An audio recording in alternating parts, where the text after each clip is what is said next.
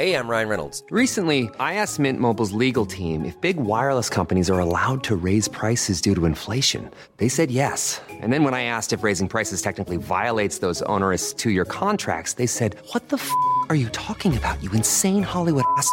F- So to recap, we're cutting the price of Mint Unlimited from $30 a month to just $15 a month. Give it a try at mintmobile.com slash switch. $45 upfront for three months plus taxes and fees. Promo rate for new customers for limited time. Unlimited more than 40 gigabytes per month. Slows. Full terms at mintmobile.com.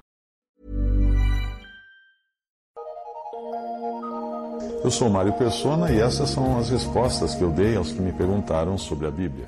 Alguém me enviou um cartão, desses cartões com pensamentos, com mensagens e coisas assim que a gente recebe no Facebook. Alguém enviou um cartão que dizia algo mais ou menos assim, não lembro exatamente as palavras, mas era algo assim. "Ah, agora que o WhatsApp foi bloqueado, todos correm na busca de um aplicativo, de uma alternativa, né? um aplicativo alternativo. Mas quando, as- quando dizem que Cristo está voltando, ninguém corre para a igreja para ser salvo. Quando eu li aquilo, eu respondi à pessoa que me enviou: Isso é um engano muito grande. Correr para a igreja para ser salvo? Aí eu perguntei para ele o seguinte: O que você entende por igreja?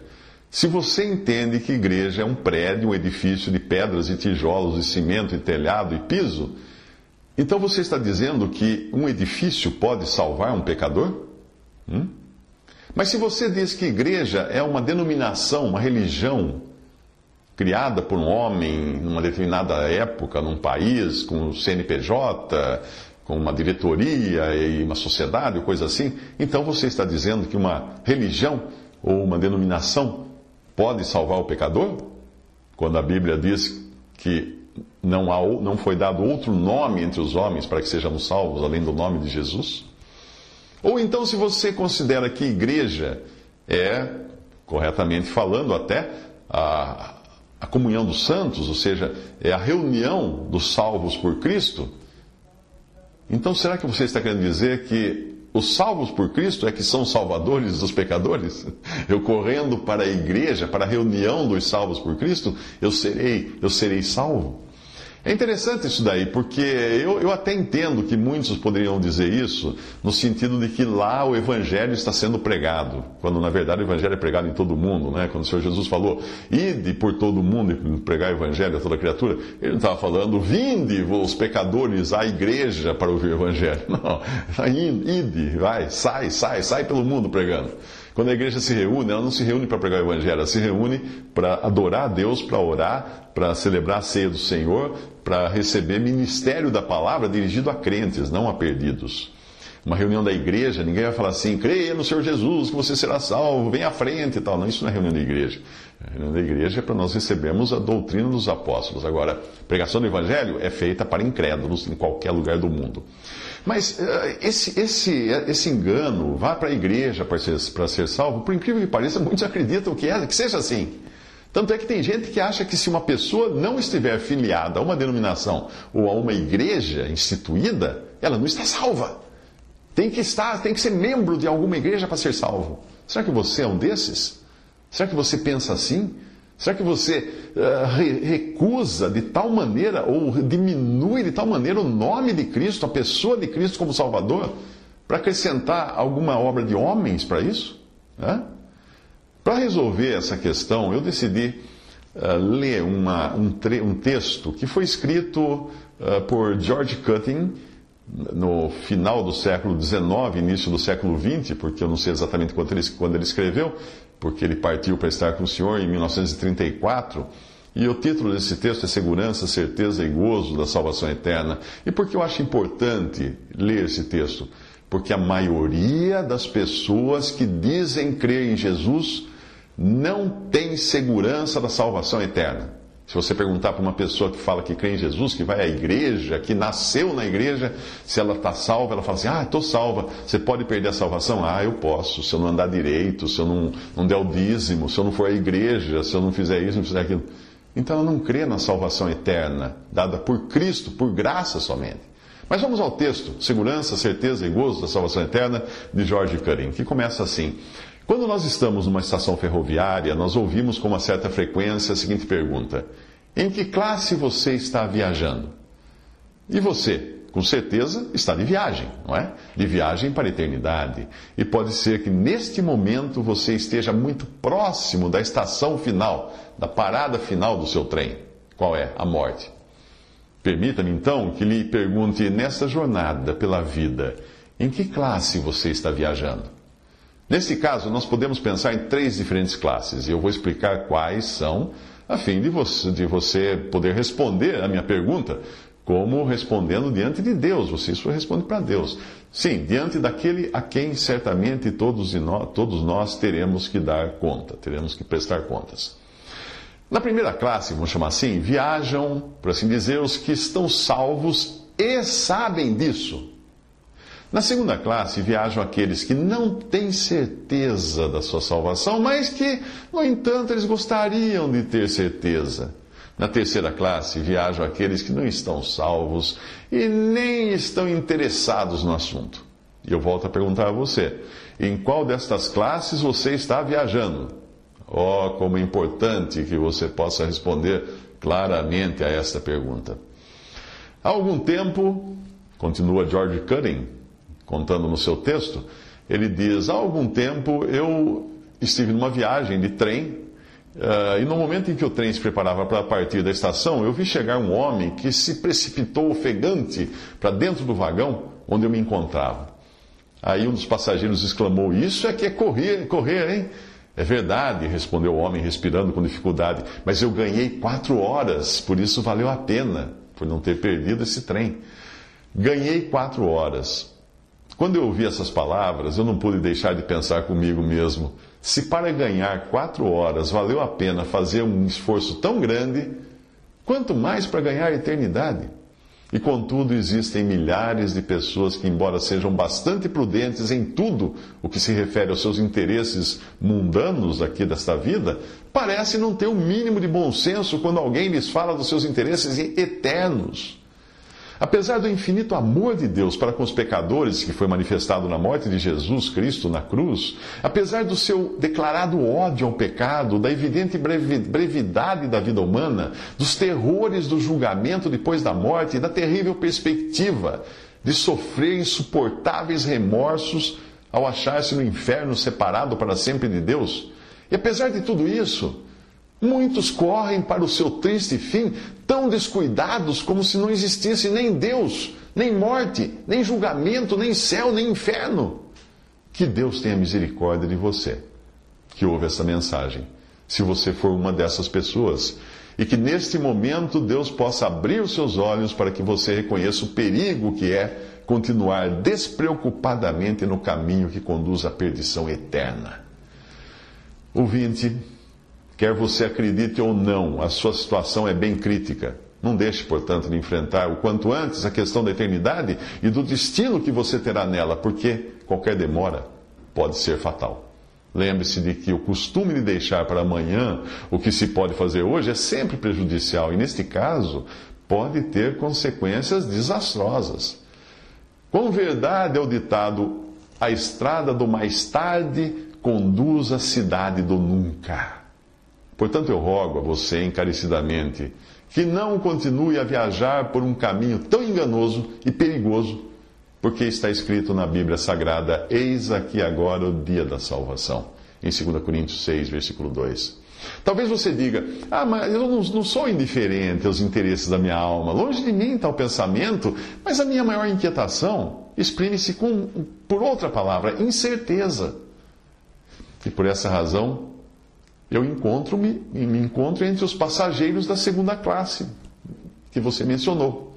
Eu não tenho certeza da minha salvação. Pois bem, tanto a indiferença como a incerteza são filhas da mesma mãe, a incredulidade. A indiferença provém da incredulidade no que diz respeito ao pecado e às suas consequências presentes e eternas.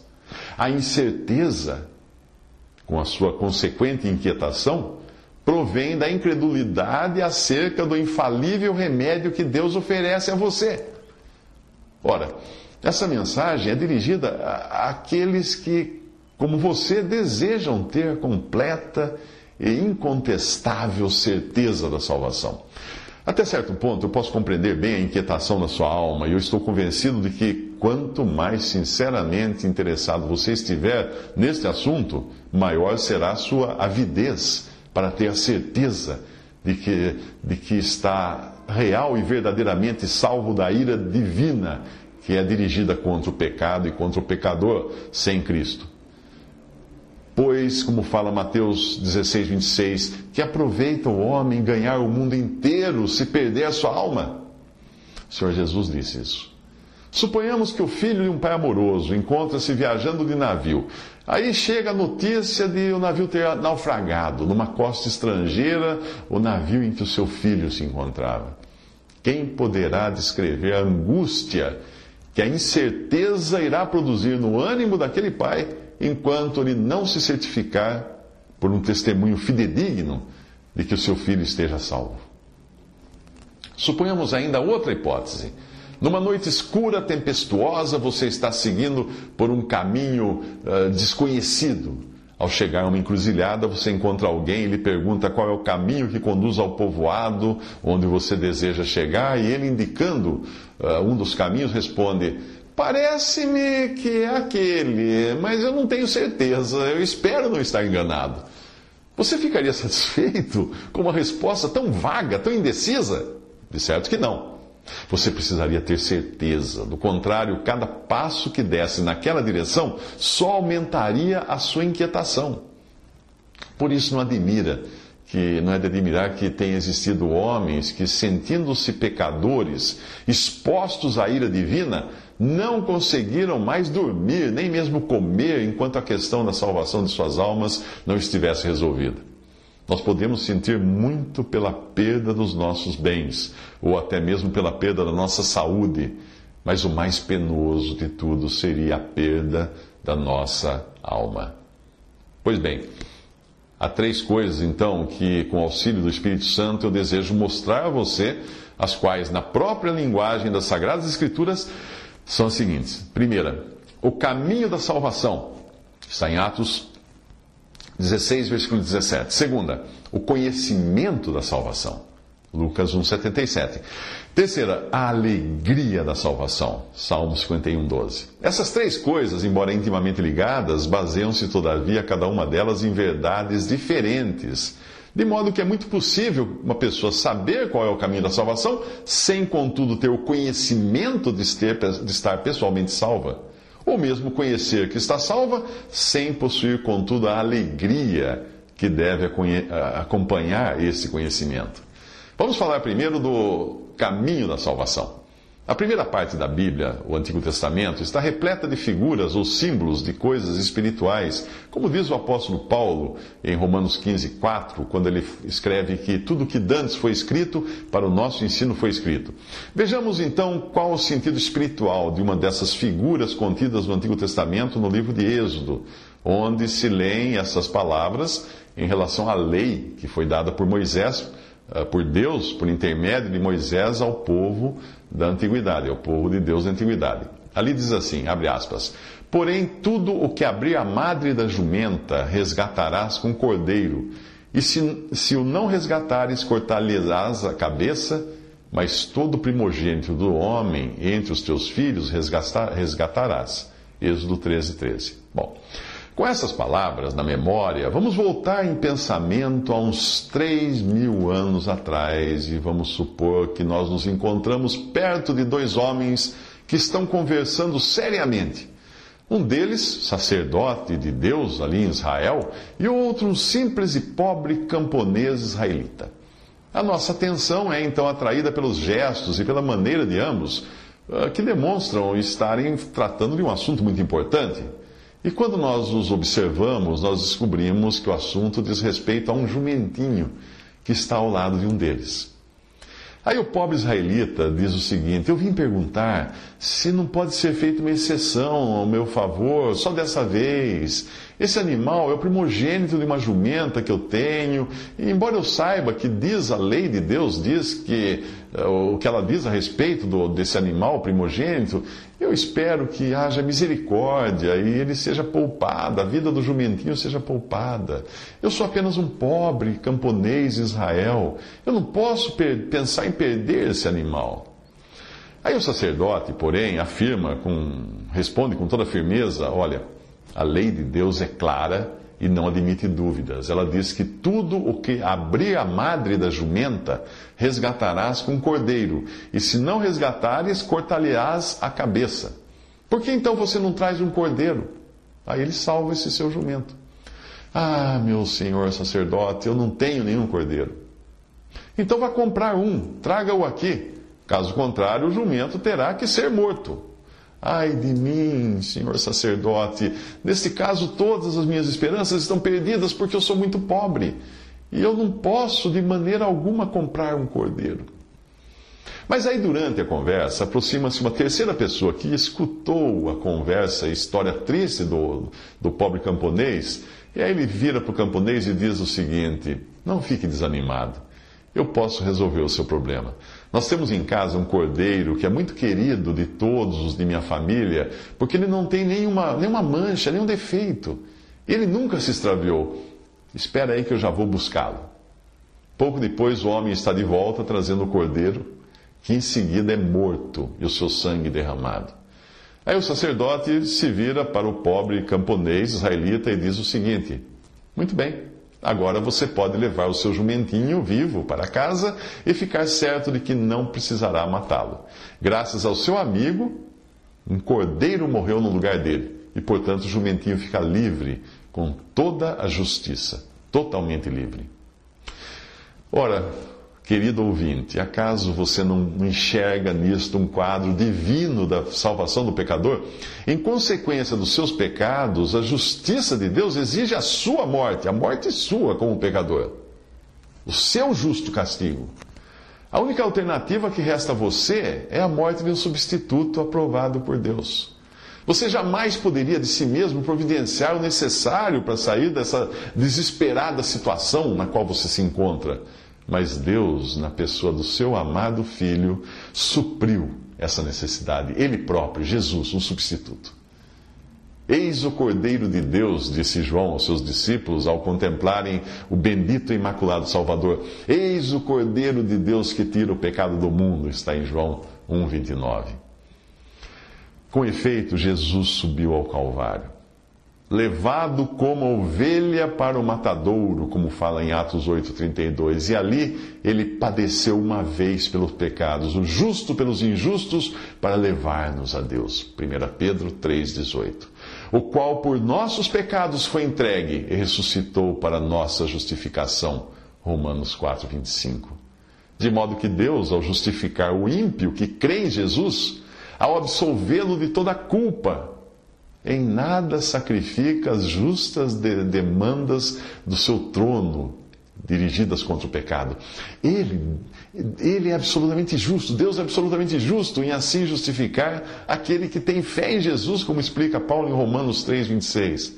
Bendito seja Deus por nos dar um tal Salvador e uma tal salvação. Agora, Querido ouvinte, você crê no Filho de Deus? Se você responder sim, sim, como um pecador condenado, eu tenho encontrado nele aquele em quem eu posso confiar com toda segurança, eu creio verdadeiramente nele.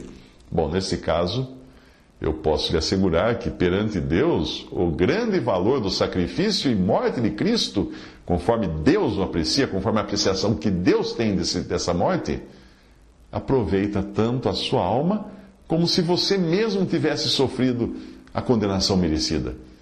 O fato de Cristo morrer por você é como se você tivesse morrido aos olhos de Deus. E assim tivesse resolvido a questão do pecado, porque Ele pagou no seu lugar. Ah, que admirável salvação é esta, não? É grande, é digna de Deus. Por ela, Deus satisfaz os desejos do seu bondoso coração. Ele dá glória ao seu amado Filho e assegura a salvação do pobre pecador que crê em Cristo. Bendito seja o Deus e Pai de nosso Senhor Jesus Cristo, que determinou que o seu próprio Filho completasse essa grande obra e recebesse por ela todo o louvor. E que nós, pobres criaturas culpadas, não somente alcançássemos toda a bênção por meio da fé nele, em Cristo, mas também gozássemos eternamente da bem-aventurada companhia daquele que assim nos abençoou. Engrandecei ao Senhor comigo e juntos exaltemos o seu nome, diz Salmo 34, 3. Mas talvez você pergunte ansiosamente: como é que ainda não tenho completa certeza da minha salvação? Embora já não confie mais em mim mesmo, nem nas minhas boas obras, mas confie apenas, única e inteiramente em Cristo e na Sua obra. Como é que se um dia os meus sentimentos do, do meu coração me dizem que eu estou salvo, no dia seguinte eu me vejo assaltado de dúvidas? Eu sou como um navio surpreendido pela tempestade sem poder achar ancoradouro seguro em nenhuma parte. Bem, eis aí o seu engano. Eu vou explicar o porquê. Porventura você já ouviu falar de algum capitão que procurasse ancorar o seu navio lançando a âncora para dentro do próprio navio? Não, nunca você escutaria tal bobagem. O capitão do navio lança a âncora para fora do navio. É. Vejamos então o seu caso. Pode ser que você já esteja completamente convencido de que a segurança da sua alma quanto ao julgamento divino depende somente da morte de, da morte de Cristo. Porém, você imagina ao mesmo tempo que são os seus sentimentos que vão lhe dar a certeza da sua participação nos benefícios dessa morte. Vamos olhar novamente para a Bíblia, porque eu quero que você veja nela o modo como, pela Sua palavra, Deus nos dá a salvação e nos dá principalmente o conhecimento da salvação. Mas antes de nós procurarmos o versículo que você deve ler cuidadosamente na sua Bíblia, o qual nos ensina como um crente pode saber que tem a vida eterna, permita-me citar esse mesmo versículo de maneira errada, ou seja, da maneira como muitos parecem entender esse versículo. Abre aspas. Estes alegres sentimentos eu vos dou, a fim de saberdes que tendes a vida eterna, a vós outros que credes em o nome do Filho de Deus. Fecha aspas. Tá certo isso que eu falei? Vamos comparar agora com a bendita e inalterável palavra divina e permita a Deus que você possa se firmar nela, rejeitando todos os pensamentos vãos e inúteis que você aprende por aí. Ora, o versículo que eu falei de maneira errada é o versículo 13 do capítulo 5 da primeira epístola de João, que na Bíblia, na versão Almeida atualizada, está assim: estas coisas vos escrevi a fim de saberdes que tendes a vida eterna, a vós outros que credes em o nome do Filho de Deus. Estas coisas vos escrevi a fim de saberdes. Como, como eu tinha lido antes, da forma errada, estes alegres sentimentos vos dou a fim de saberdes que tendes a vida eterna. Não. Estas coisas vos escrevi a fim de saberdes que tendes a vida eterna. As coisas que ele escreveu. A vós que credes no nome do Filho de Deus. A história sagrada do Antigo Testamento nos relata um acontecimento que explica exatamente o modo pelo qual nós podemos ter a inabalável certeza da salvação de que este versículo nos fala. Esse acontecimento do Antigo Testamento foi a saída do povo de Israel da terra do Egito. E isso nós lemos no capítulo 12 do livro de Êxodo. Como podiam os primogênitos do povo de Israel saber com toda certeza que eles estariam seguros durante aquela terrível noite da Páscoa, quando Deus derramava sobre o Egito um tremendo castigo? Como eles saberiam? Vamos supor que nós nos encontramos no Egito nessa solene ocasião e que visitamos duas das casas dos israelitas. Na primeira casa, nós encontramos toda a família aterrorizada cheia de receios, de dúvidas, de incertezas. Aí nós perguntamos: qual é o motivo de tanta palidez, de tanto medo? Ah, responde o primogênito: Ah, e o anjo da morte vai atravessar a terra do Egito esta noite. Eu não sei o que será de mim quando chegar a meia-noite.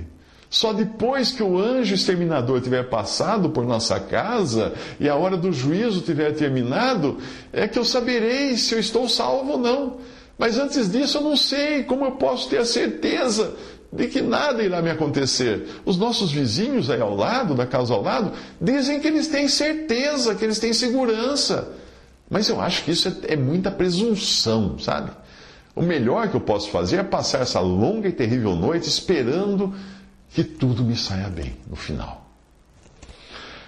Aí nós dizemos, nós perguntamos, mas, mas espera aí, o Deus de Israel, acaso não providenciou um meio de segurança para o seu povo?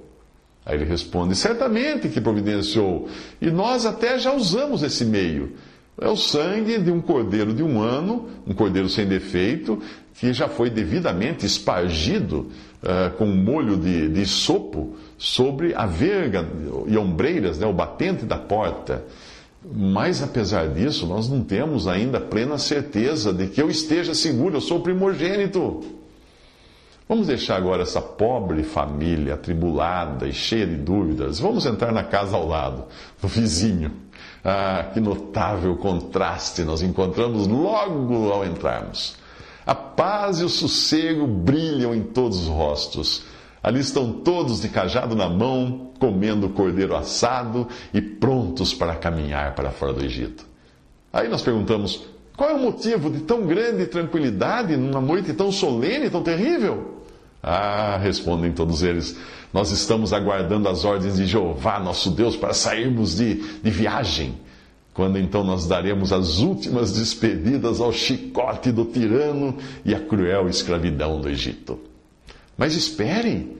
Vocês estão se esquecendo de que à meia-noite o anjo de Deus vai percorrer a terra do Egito, ferindo de morte os primogênitos? Nós sabemos disso muito bem, mas o nosso filho está perfeitamente seguro, porque nós já espargimos o sangue na porta, segundo a vontade e a ordem dada pelo nosso Deus. Mas os vizinhos fizeram o mesmo. Nós respondemos, mas escuta, os vizinhos fizeram o mesmo. E no, e, no entanto, eles estão todos tristes, tristes, porque eles não têm nenhuma certeza, nenhuma segurança.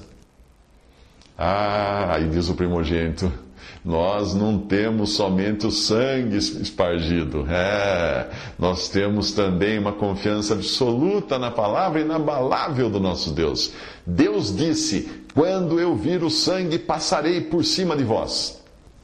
Portanto, Deus fica satisfeito vendo o sangue lá fora. E nós aqui dentro ficamos descansando na Sua palavra. O sangue espargido é a base da nossa segurança. E a palavra dita por Deus é a base da nossa certeza de salvação. Porventura, há alguma coisa que possa tornar, nos, nos tornar mais seguros do que o sangue espargido? Ou que possa nos dar maior certeza do que a palavra proferida por Deus? Nada, nada, absolutamente nada. É por isso, esta é a razão da nossa paz. Muito bem, querido ouvinte, qual dessas duas famílias você acha que estava mais ao abrigo da espada do anjo da morte?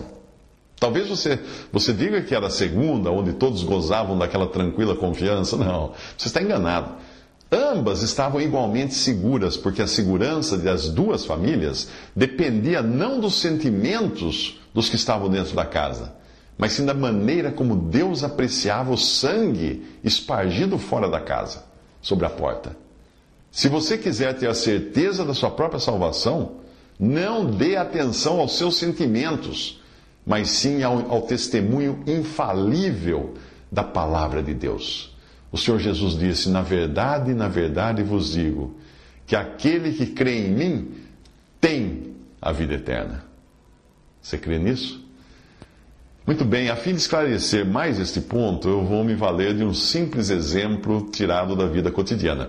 Certo lavrador, não tendo pastagens suficientes para o seu gado e ouvindo dizer de uma bela pastagem próxima à sua casa, ele está para alugar aquela pastagem, então ele comunica ao proprietário uh, do seu interesse de arrendar aquele terreno. Passa-se algum tempo sem que ele receba a resposta do proprietário da terra. Enquanto isso, um vizinho visita o lavrador e lhe diz: Eu estou certo de que ele alugará a pastagem a você. Você não se lembra de que no último ano o proprietário enviou-lhe um presente, uma caça que ele, que ele caçou, um animal que ele caçou e mandou de presente para você? Você não recorda também da maneira como ele o cumprimentou quando você passou pela casa dele alguns dias? É, aí agora o lavrador ficou cheio de esperanças, né? De que ele vai conseguir a pastagem. Aí no dia seguinte ele se encontra com outro vizinho, que durante a conversa lhe diz: Hum eu acho que você não vai poder usar aquela pastagem, não. Eu ouvi dizer que o, o dono da terra, ou, que o, o, outro vizinho do dono da terra, também quer usar aquela pastagem. E você sabe o quanto ele é amigo do proprietário. Hum. Quando ele escuta essa, essa notícia, Uh, isso faz desvanecer todas as esperanças do pobre agricultor. E assim ele continua vivendo. Um dia muito esperançoso, outro dia cheio de dúvidas. Por fim, ele recebe uma carta e ele reconhece a letra do proprietário da, da pastagem que ele gostaria de, de alugar. Quando ele abre a carta, bem ansioso, e começa a ler, aquele sobressalto vai se transformando em satisfação que vai se retratando na sua face. Aí ele vai falar com a esposa, fala: Querida, está tudo resolvido. Acabaram-se as dúvidas e os receios. O proprietário diz que vai sim me arrendar a pastagem por todo o tempo que eu quiser e em condições muito favoráveis. Isto me basta. Agora eu já não me importo mais com a opinião de ninguém, nem do vizinho A, nem do vizinho B, seja lá quem for. A palavra do proprietário me assegurou que eu vou usar aquela terra. Quantas pobres almas existem por aí, às quais acontece a mesma coisa que aconteceu a esse lavrador? Andam agitadas e perturbadas porque escutam as opiniões dos homens, ou se ocupam com seus próprios pensamentos e sentimentos do coração, ao, ao passo que, se com sinceridade recebessem a palavra de Deus, como sendo palavra de Deus, as dúvidas, que atribuam tanto essas pessoas cederiam imediatamente ao seu lugar a certeza. Seriam trocadas por certeza. As Escrituras dizem que aquele que crê está salvo. Hum? E que aquele que não crê está condenado. Hum? Não pode haver dúvida, nem num caso, nem no outro. Porque é Deus quem diz isso. E para o crente de coração sincero, a palavra de Deus resolve tudo. Porventura diria ele, não o faria, ou falaria e não o confirmaria? Fala em Números, capítulo 23, versículo 19. Deus tem falado. E o crente satisfeito pode dizer: Eu não exijo mais provas. Mais provas não exijo eu, nem mais demonstração. Já sei que Cristo padeceu para minha salvação. Mas talvez alguém ainda pergunte: mas como eu vou ter certeza se eu tenho a fé verdadeira que salva? Ah. A esta pergunta nós temos que responder com outra pergunta. Você tem fé no verdadeiro Salvador, isto é, no bendito Filho de Deus? A questão não é saber se a sua fé é muita, muita ou pouca, é forte ou fraca, mas se a pessoa em quem você colocou a sua fé a sua confiança se essa pessoa é digna. É isso que importa. Existem alguns que se agarram a Cristo com uma energia semelhante à de quem se afoga. Outros, porém, apenas tocam Ele. Por assim dizer, apenas tocam na orla dos seus vestidos. os primeiros não estão mais seguros do que os últimos, não. Todos fizeram a mesma descoberta, isto é, que em si mesmos não, não havia nada em que eles poderiam confiar, mas que podem, todavia, fiar-se seguramente em Cristo, podem fiar-se tranquilamente na Sua palavra e podem, portanto, descansar com toda a confiança na eterna eficácia da Sua obra perfeita. É isto que se entende por crer nele. E esta é a promessa dele. Na verdade, na verdade vos digo que aquele que crê em mim tem a vida eterna, disse Jesus em João 6,47. Portanto, cuidado, leitor. Não ponha sua confiança nas suas boas intenções, ou no seu arrependimento, ou nas suas penitências, ou em qualquer outro ato religioso que você pratique, nem mesmo nos seus piedosos sentimentos, nem na sua educação moral que tenha recebido dos seus pais, nem quaisquer outras coisas semelhantes. Não ponha sua confiança nisso. É até possível que você confie firmemente em alguma dessas coisas, ou em todas elas juntas, e mesmo assim venha a se perder eternamente. Mas quando a sua fé é no nosso Senhor Jesus Cristo, por mais fraca que seja, por mais débil que seja, ela salva eternamente, porque é Ele o Salvador. Ao passo que a fé, por mais forte que seja em qualquer outra coisa, em qualquer outra pessoa, é apenas fruto de um coração enganado.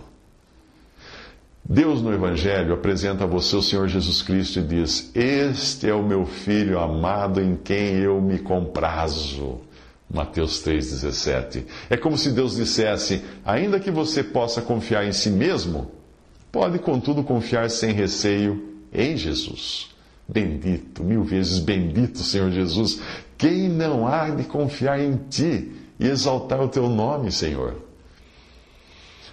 Um dia um jovem me disse, até com uma certa tristeza: É, eu realmente creio nele, mas não me atrevo a dizer que estou salvo, com receio de dizer talvez uma mentira. Uh, era uma jovem, na verdade, e esta jovem era filha de um negociante de gado numa pequena vila, e o seu pai havia ido naquele mesmo dia à feira e não tinha ainda voltado. Aí eu disse a ela: Suponhamos agora que quando seu pai voltar, você lhe pergunte quantas ovelhas ele comprou hoje na feira de gado. E ele responda: dez. Suponhamos ainda que logo em seguida entre um freguês e lhe pergunte: quantas ovelhas seu pai comprou hoje? Hoje. O que você responderia a ele? Ah, eu nem me atrevo a dizer com receio de mentir quantas ovelhas meu pai comprou. Aí a mãe da menina, que escutava a nossa conversa, disse até com certa indignação: Mas isso seria o mesmo que dizer que seu pai é mentiroso, filha. Ora, querido leitor, você não percebe que essa menina, essa jovem, embora bem intencionada, ela estava realmente fazendo do seu pai um mentiroso. E assim, quando ela dizia que cria em Jesus, mas não, não podia falar que tinha certeza que estava salva, ela estava fazendo do Senhor Jesus um mentiroso. Porque ela dizia: Eu creio no Filho de Deus, porém não me atrevo a dizer que eu tenho a vida eterna, porque eu receio dizer que talvez uma mentira. Quanta incredulidade! Mas alguém poderia dizer: como, como é que eu posso ter a certeza de que realmente eu creio? Eu tenho me esforçado muitas vezes para crer, tenho procurado ler no meu íntimo se eu tenho conseguido crer, mas quanto mais eu penso na minha fé, a mim menos parece que eu creia de verdade.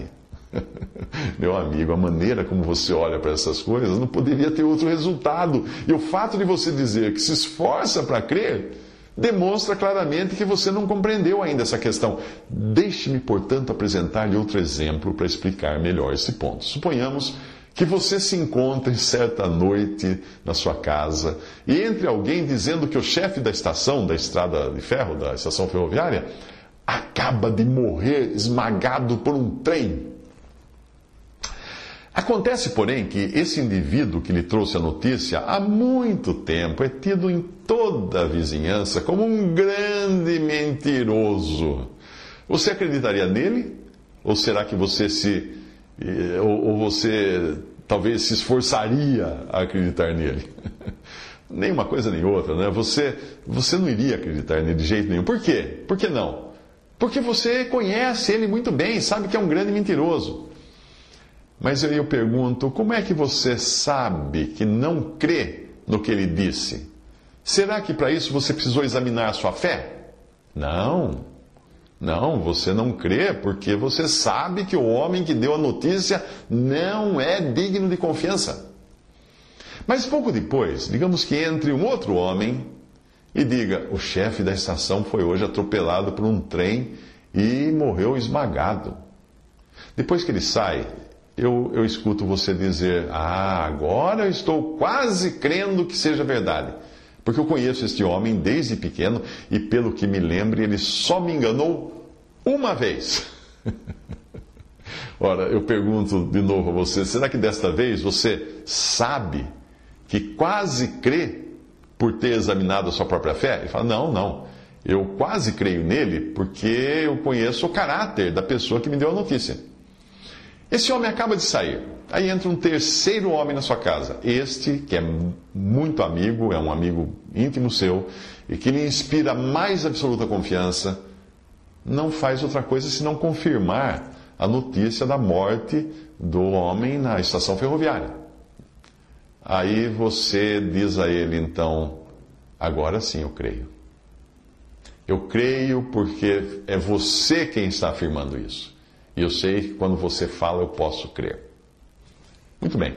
Agora eu insisto na minha pergunta, que você vai se recordar, né? Apenas um eco da sua. Como é que você pode saber agora que crê tão, que crê tão positivamente no que o seu amigo disse? Como é que você sabe? Aí você responde: é porque eu conheço bem essa pessoa, conheço o caráter dela. Eu nunca, em toda a minha vida, fui enganado por essa pessoa. Nunca, ele nunca me enganou. E eu não julgo que ele seja capaz de fazê-lo. Muito bem. É justamente por esta razão que eu também sei que eu creio no Evangelho. É por ele me, ter, me, me ser mandado ou enviado pelo próprio Deus. O apóstolo João disse o seguinte: se nós recebemos o testemunho dos homens, o testemunho de Deus é maior. Porque o testemunho de Deus é este, que do seu filho testificou. Quem a Deus não crê, mentiroso o fez, porquanto não creu no testemunho que Deus deu do seu filho. 1 João 5, 9 a 10. E Paulo diz ainda: creu Abraão a Deus e isso lhe foi imputado como justiça. Romanos 4, 3. Numa certa ocasião, uma pessoa ansiosa pela salvação disse a um servo de Deus: Ai, eu não posso crer. E aí o pregador que estava conversando com ela uh, respondeu o seguinte: Verdade, você não pode crer? Em quem você não pode crer? Essa simples pergunta foi suficiente para abrir os olhos daquela pessoa. Até ali ela tinha pensado que a fé era alguma coisa misteriosa que ela deveria sentir dentro de si mesma e, e que sem sentir essa fé então não poderia ter certeza da sua salvação. Mas afinal, a fé do crente faz com que ele olhe não para si mesmo, muito pelo contrário, faz com que ele olhe para Cristo para a sua obra consumada na cruz do Calvário e o leve assim a aceitar confiadamente o testemunho que um Deus fiel dá de, de da, da, da, da, paz que ele pode entregar àquele que crê em Jesus. Ah, quando uma pessoa se volta para o sol, a sua sombra fica para trás. Assim também, quando nós nos voltamos para Cristo glorificado no céu, nós não nos preocupamos mais conosco, com os nossos pensamentos, com as nossas ansiedades, com as nossas fraquezas, com nada, porque nós estamos olhando para o sol de justiça, para Cristo. E a sombra fica para trás. Fica assim demonstrado que a bendita pessoa do Filho de Deus ganha a nossa confiança. A sua obra consumada nos dá segurança eterna e a palavra de Deus acerca de tudo o que, acerca de que todo o que nele crê tem a vida eterna, nos dá a certeza inalterável dessa segurança. Nós encontramos em Cristo na sua, e na sua obra o caminho da salvação. E nós encontramos na palavra de Deus o conhecimento da salvação. Mas aí alguém, você talvez diga: é, se eu tenho a vida eterna, como é que eu tenho sentimentos tão inconstantes, perdendo com frequência toda a minha alegria, toda a minha consolação e achando-me constantemente sem paz, quase tão triste como antes de ser, de, de ser convertido? Como é que acontece isso? Muito bem, essa pergunta sua nos leva a tratar do nosso terceiro ponto, que é o gozo da salvação.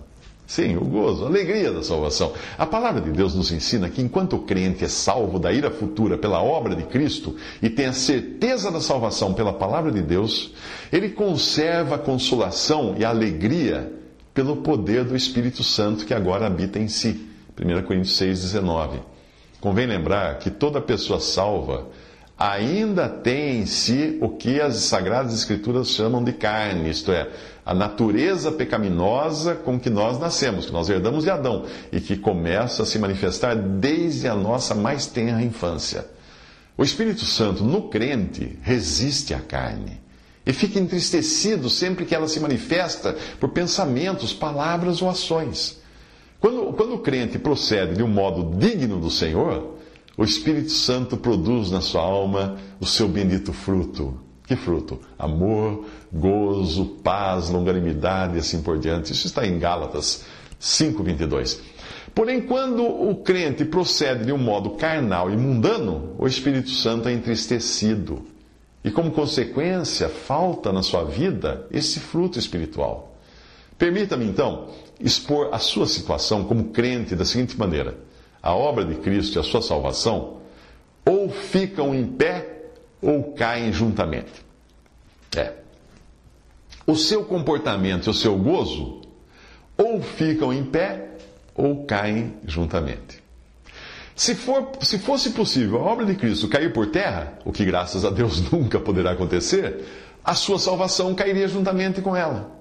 Porém, quando você, quando por qualquer descuido você não tiver um comportamento próprio de um cristão, e isso pode muito bem acontecer, você ficará também sem desfrutar do gozo da salvação.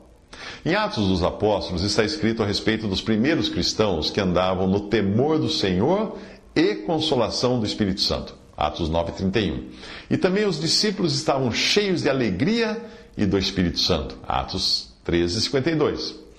Depois de nós sermos convertidos pelo Senhor, o nosso gozo espiritual será sempre proporcional ao caráter espiritual do nosso comportamento. Você percebe agora em que consiste o seu engano? Você tem confundido duas coisas diferentes, que são a segurança da salvação e o gozo ou alegria que resulta da segurança da salvação. Se porventura você entregar-se à sua própria vontade, ao seu mau gênio, aos prazeres mundanos, etc., o Espírito Santo se entristecerá e logo você perderá sua alegria espiritual. E aí você talvez até pense que perdeu a salvação, a segurança. Repito mais uma vez a você: a sua segurança depende da obra que Cristo fez por você. A sua certeza depende da palavra de Deus que Ele dirige a você. Porém, o seu gozo ou alegria depende de você não entristecer o Espírito Santo que habita em você agora.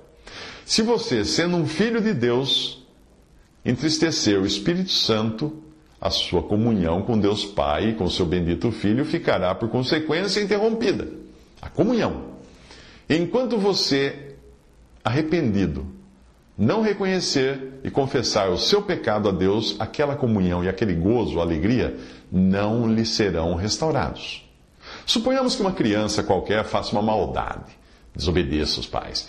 Uh, sentindo que praticou o mal e desconfiando que seus pais já saibam do ocorrido, ela mostra logo no seu rosto os evidentes sinais de perturbação. É. Meia hora antes, ela estava alegre e desfrutando, juntamente com os pais, de um passeio pelo jardim, agradando-se naquilo que agradava a eles também e gozando naquilo que eles também desfrutavam. Em outras palavras, ela estava em comunhão com os pais. Eles tinham todos os mesmos sentimentos ali.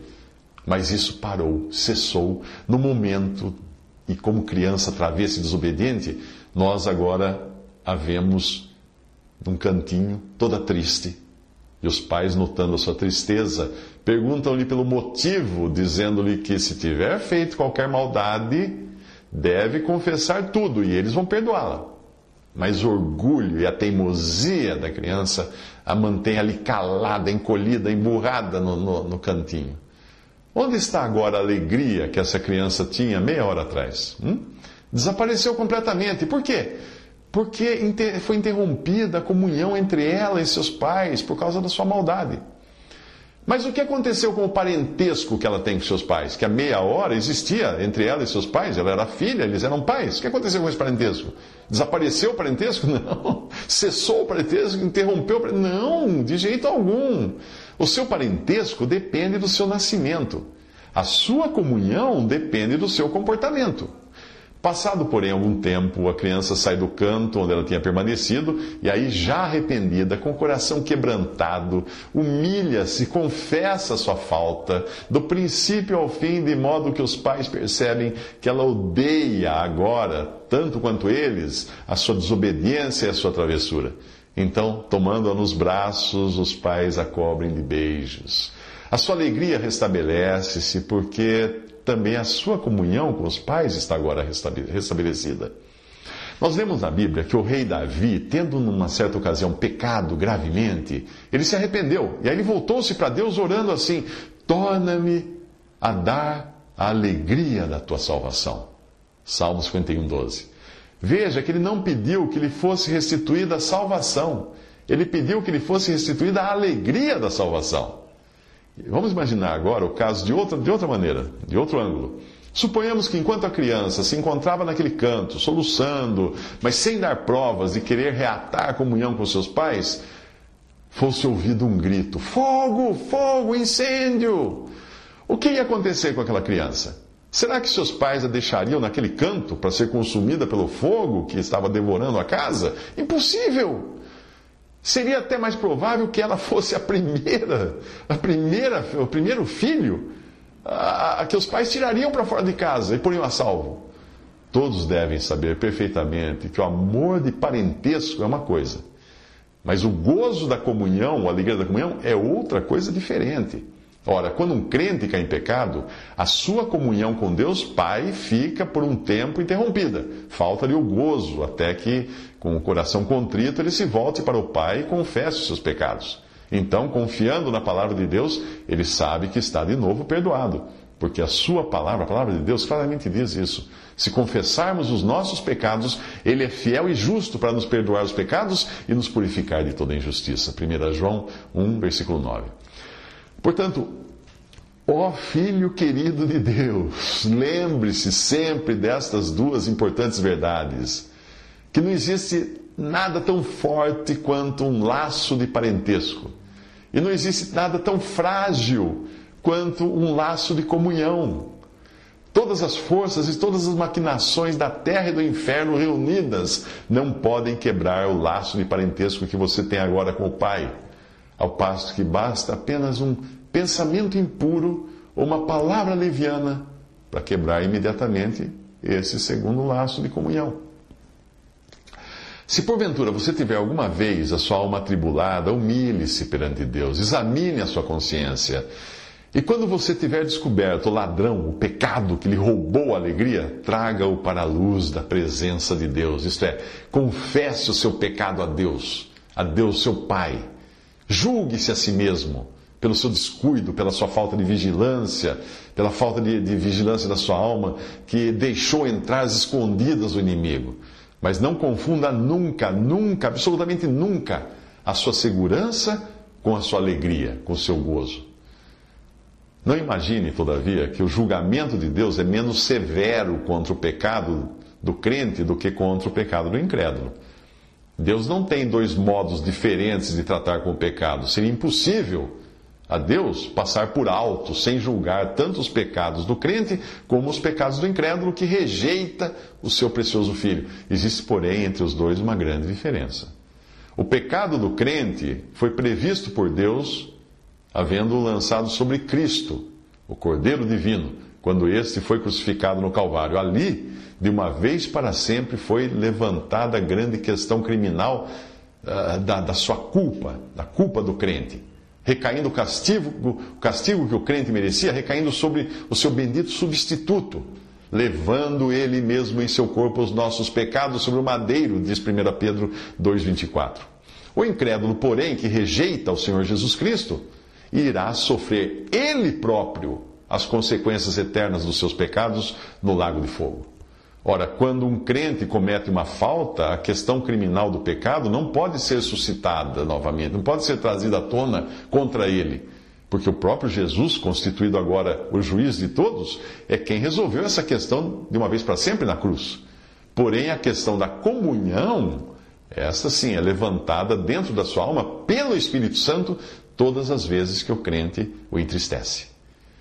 Permita-me que, em conclusão, eu me sirva de outro exemplo. Imaginemos uma noite serena, magnífica, com a lua brilhando, com seu máximo esplendor.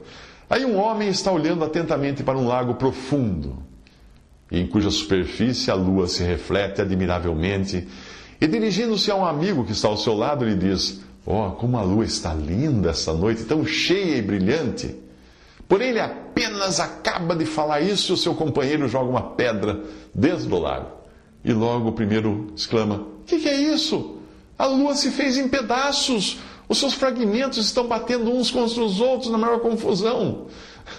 Aí o seu amigo do lado fala assim: Mas que absurdo! Olhe, olhe para cima!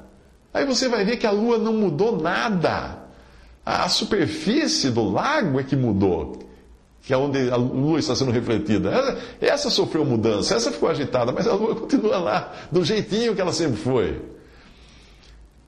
Meu amigo ouvinte crente, aplique a você mesmo esse simples, simples exemplo. O seu coração é como um lago. Quando você não concede nele lugar para o mal, O bendito Espírito de Deus revela a você as perfeições e glórias de Cristo para sua consolação e seu gozo, sua alegria. Mas no exato momento em que você acolhe no seu coração um mau pensamento ou que os seus lábios, dos seus lábios escapa uma palavra ociosa, que não seja logo julgada, o Espírito Santo começa, por assim dizer, a alterar a superfície do lago e a sua felicidade e gozo se desvanecem, fazendo com que você fique inquieto, perturbado, até que com o espírito quebrantado diante de Deus, você confesse o seu pecado, o pecado que tem sido a causa da sua perturbação. Aí então, o seu sossego, o sossego de espírito ficará restaurado e você voltará a desfrutar de um novo gozo da comunhão com Deus. Enquanto o seu coração se sente assim intranquilo, Porventura você acha que a obra de Cristo sofreu alguma mudança? Isso jamais pode acontecer. E por consequência, também a realidade da sua salvação não sofreu mudança alguma. O que mudou? Mudou a palavra de Deus? Não, de jeito nenhum. Então permanece inabalável a certeza da sua salvação. O que foi que mudou então? A ação do Espírito Santo em você. Ele, ao invés de lhe mostrar as glórias do Senhor Jesus e assim encher o seu coração com o sentimento do valor da pessoa e da obra de Cristo, se viu na necessidade de deixar essa preciosa ocupação para encher a sua consciência com o sentimento do seu próprio pecado, da sua fraqueza, da sua falha, do seu fracasso. O Espírito Santo irá privá-lo da sua consolação e de seu gozo enquanto você não se julgar reprovando o mal que ele julga e reprova. Porém, quando isso acontece, restabelece-se novamente a sua comunhão com Deus, que pela graça do Senhor nós possamos sempre ter uma santa vigilância sobre nós mesmos, a fim de não entristecermos o Espírito Santo de Deus, no qual estáis selados para o dia da redenção. É o que diz Efésios 4, versículo 30. Querido ouvinte, por mais fraca que seja a sua fé, fique certo de que o bendito Senhor em quem você tem depositado a sua confiança jamais mudará. Jesus Cristo é o mesmo ontem, hoje e eternamente, diz Hebreus 13, 8. A obra de Cristo consumada jamais mudará. Tudo quanto Deus faz durará eternamente. Nada se lhe deve acrescentar e nada se lhe deve tirar, diz Eclesiastes 3,14. A palavra dita por Deus jamais mudará. Secou-se a erva, caiu a sua flor, mas a palavra do Senhor permanece para sempre. 1 Pedro 1, 24 ao 25. Assim, portanto, o alvo da nossa fé o fundamento da nossa esperança e a base da nossa certeza são igualmente perduráveis, não se abalam. Com confiança, então, você pode já cantar ou recitar. Ó oh Deus e Pai, te agradecemos. A paz, perdão e teu amor. Com gratidão reconhecemos que temos parte em teu favor. Permita-me, ouvinte, que eu pergunto a você mais uma vez: em que classe você está viajando? Eleve a Deus o seu coração e dê a Deus, agora mesmo, a sua resposta. Quem a Deus não crê, mentiroso fez, porquanto não creu no testemunho que Deus de seu Filho deu. 1 João 5,10. Aquele que aceitou o seu testemunho, esse confirmou que Deus é verdadeiro. João 3,33. Querido ouvinte, meu desejo é que a alegre certeza de possuir esta tão grande salvação encha o seu coração e domine toda a sua vida agora e até que Jesus venha. Até aí, o texto então de George Cutting. Eu espero que tenha sido de auxílio para você, tanto quanto foi para mim, na primeira vez que eu li esse texto, há muitos anos por ocasião da minha conversão a Cristo. Visite respondi.com.br. Visite 3minutos.net.